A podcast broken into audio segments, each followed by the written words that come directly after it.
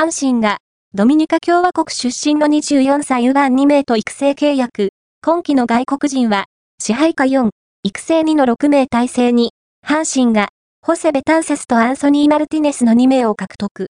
共に、ドミニカ共和国出身の右腕で、育成契約を結んだ。